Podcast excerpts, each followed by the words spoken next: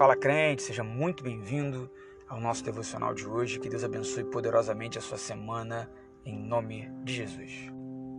Evangelho que João escreveu, capítulo 21, versículo de número 3. Texto, o texto diz assim para nós: Pedro disse: Vou pescar. E eles então disseram: Nós vamos com você. Eles foram e entraram no barco, mas naquela noite não pegaram nada. Interessante que essa passagem absurdamente conhecida, a gente pode colocar assim, onde Pedro vai pescar, algumas pessoas, alguns discípulos, alguns decidem ir junto com ele.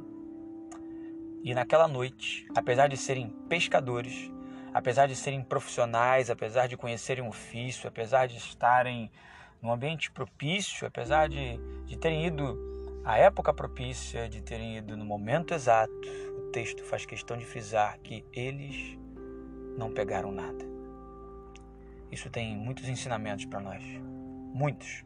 Você já ouviu certamente sobre a questão de depender de Deus, de depender de Jesus. A história, desenrolar dessa história depois culmina na manifestação clara do perdão de Deus sobre a vida de Pedro, onde tem aquele diálogo: Pedro, tu me amas? Pedro, tu me amas? Pedro, tu me amas? Apacenta as minhas ovelhas.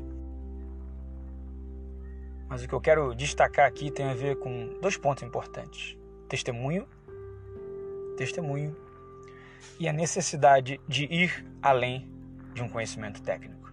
A necessidade da total dependência de Deus. Testemunho porque quando Pedro diz assim: "Vou pescar", João faz questão de frisar no seu texto de que alguns disseram: "Nós vamos com você". Existem pessoas que caminham contigo por causa de você, por causa daquilo que você reproduz, por causa daquilo que você produz, por causa daquilo que você testemunha, e caminham contigo porque enxergam algo em você. E se esse algo supostamente é o agir, o mover de Deus, se esse algo supostamente é a manifestação poderosa do Senhor, é algo positivo, cuidado, porque grande é a responsabilidade uma vez que você decidir pescar em águas que não sejam da vontade de Deus. Cuidado, porque quando você decidir caminhar por caminhos que não são caminhos de Deus, há uma nuvem grande de testemunhas que podem decidir caminhar junto contigo. E por mais que a responsabilidade seja assim individual, por mais que as pessoas assinem embaixo determinando aquilo que elas queiram fazer, nós precisamos estar cientes da responsabilidade que temos de influenciar para o bem, para a glória de Deus. Aquilo que nós falamos, como nós vivemos, como nós conduzimos a nossa vida, como nós entendemos que Deus é o controlador e senhor da nossa vida. É importante que a gente tenha isso bem claro, bem nítido diante de nós. E a outra parte é que, como eu disse no início, eles eram pescadores. Não foram pessoas que não tinham a mínima ideia do que é pescar, não, eles sabiam o que estavam fazendo.